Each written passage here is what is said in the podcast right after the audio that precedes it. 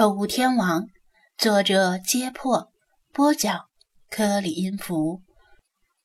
第八百五十六章：疑点重重。穿着警服的圣科突然过来搭话，令吴天公心里打了个突突，以为警察是来找他。不过马上发现圣科的搭话目标是张子安，心中稍宁。张子安没料到自己会在这种情况下遇见盛科，他琢磨盛科刚才那句话是单纯的打招呼，还是另有深意在内，只得勉强笑道：“正好我来这边拜访一位顾客，真是太巧了。”“哦，原来是这样啊！住哪栋楼的？”盛科问道。“就是这栋楼。”张子安如实回答。这栋楼，这栋楼的住户全部被我们疏散下来，恐怕找起来有些费劲儿。盛科回头扫了一眼看热闹的围观群众，虽然走了很多人，但留下的依然不少。其实我要找的那位顾客刚才被你们送去医院了。张子安摊手，是一位姓赵的汉工。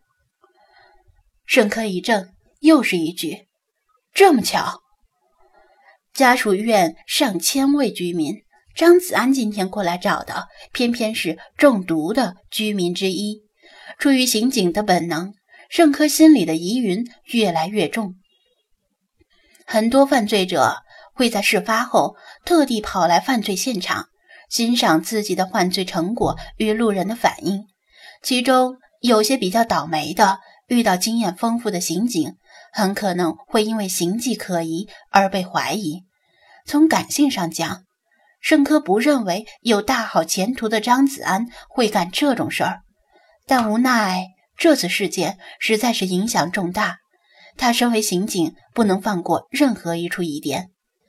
他过来跟张子安搭话，并不是为了闲聊，他也没时间闲聊，只是觉得张子安此时出现在此地有些奇怪，便过来试着询问。果然，他被问出了疑点。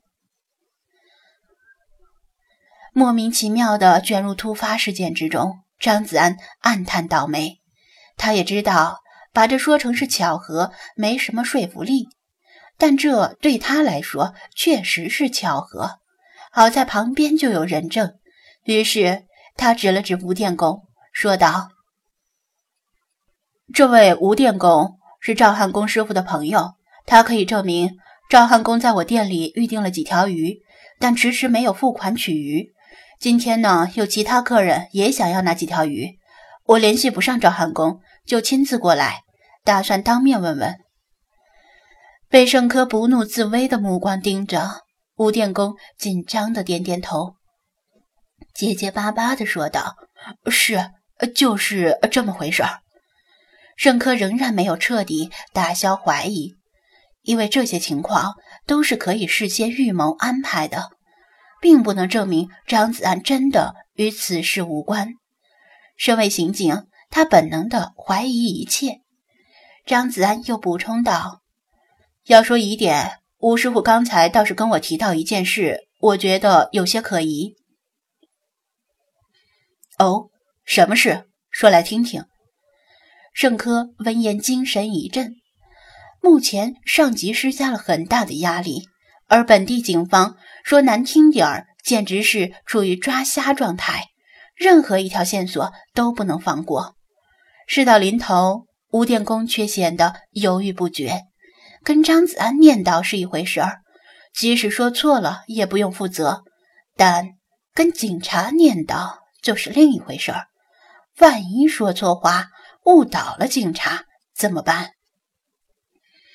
张子安见状，催促道：“吴师傅，现在情况紧急，人命关天，您把您刚才说的话再给盛队长讲一遍，说不定能派上用场。即使说错了，盛队长肯定不会怪你。”他有意无意的拿话压住盛科，盛科微微一笑，附和道：“吴师傅，您把事情如实跟我讲一下，至于是对是错，自由我来判断。”好好吧。吴电工吃了一颗定心丸，把他刚才跟张子安说的话重新讲了一遍，这次讲的更细。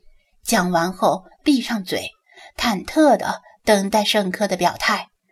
盛科听了，倒吸一口凉气，挥手把旁边一位警员叫过来：“小田，把笔录拿过来，给我看看。”警员小跑着过来，把笔录交给他。盛科快速翻阅了一遍笔录，抬眼盯着吴电工，质疑道：“吴师傅，您刚才说的是真的？但赵汉公的家属没有提到这事儿呀，只说赵汉公昨天晚上出去了一趟，具体去了哪里不清楚。”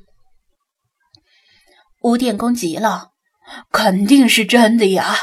老赵那混球，整天贪便宜，跟他家里人吹嘘说那些鱼是别人送他的。”从来不说是自己厚着脸皮向别人要的。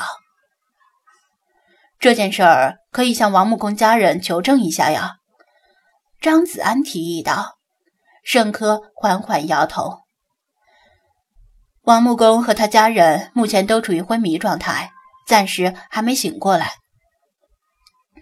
张子安、盛科心里的疑点得到了部分解答。接到报案后，来到现场。警方发现王木工一家全部深度中毒，楼上楼下或者对门邻居安然无恙，但相邻单元的赵汉公却出现了相似的中毒症状，只是程度要轻一些。而赵汉公的家人没事儿，这种诡异的情况令警方百思不得其解，只能暂定毒源有两处。如果吴电工所言没错，赵汉公在昨夜。去了一趟王木工家里，那就可以将赵汉公的住宅从毒源中排除了。集中兵力，把搜查重点放在王木工家里。想到这里，他果断地说道：“两位，请跟我过来一下。”他挑起警戒线，示意他们跟上，语气坚定，不容拒绝。吴电工与张子安互视一眼。只得乖乖的跟在后面。盛科把他们领到中年男人旁边，让他们暂时等一下，跟中年男人低声汇报了一下情况。张子安向小刘和小王微微点头笑了笑，他们两个眨眨眼睛作为回应。赤龙和王子见到熟人，显得更加兴奋。中年男人。正为此事而焦头烂额，听完之后眼睛一亮，就像心里的一扇窗户被推开了。盛队长，这位就是吴师傅。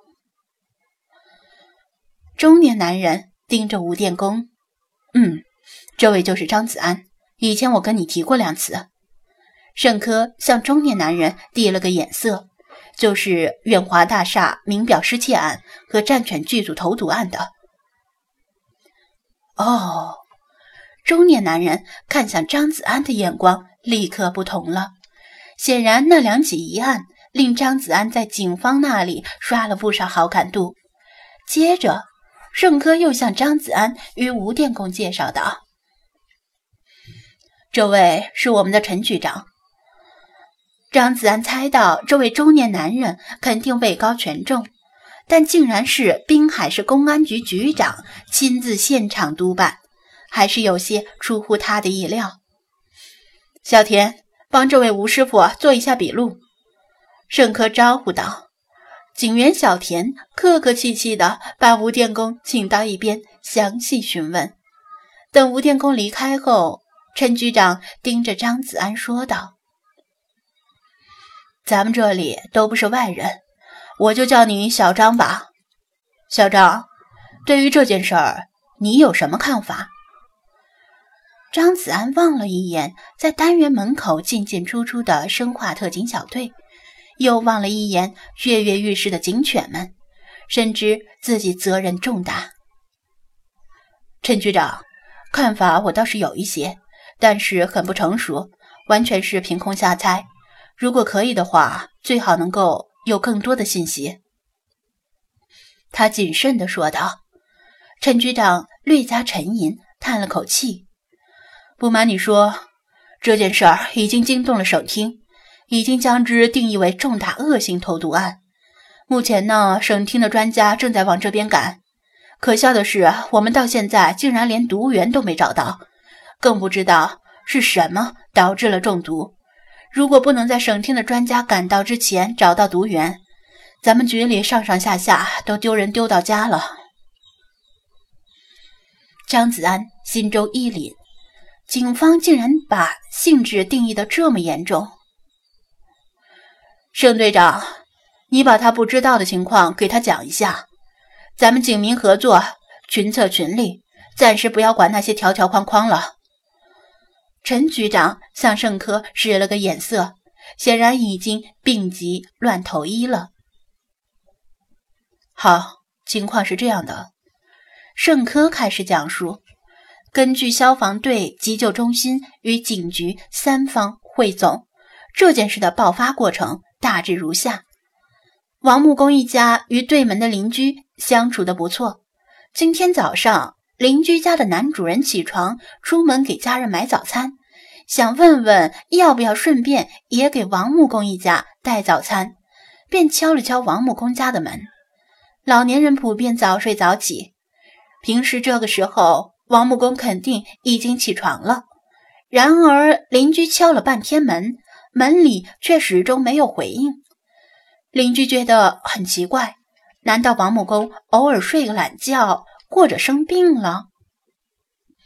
但是，王木工昨天还生龙活虎呢，怎么可能一晚上就卧床不起？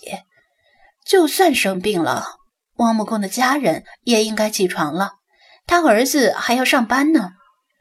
去年的时候，这个家属院里发生了一起天然气中毒事件，一家人中毒身亡，发现的时间太晚，一个都没救过来，酿成了人间惨剧。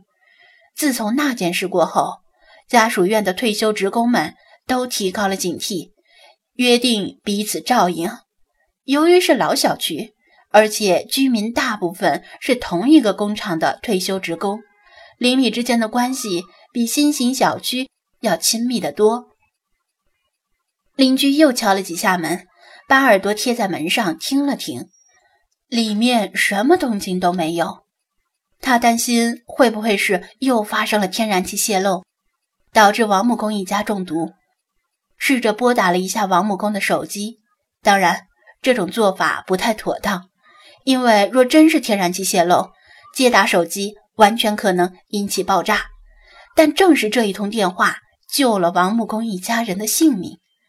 邻居听到手机铃声从门里传出，老年人耳背，手机从不设静音，铃声音量很大，否则可能还听不见。为了稳妥起见，他又拨打王木工儿子的手机，铃声。依然从门里传出。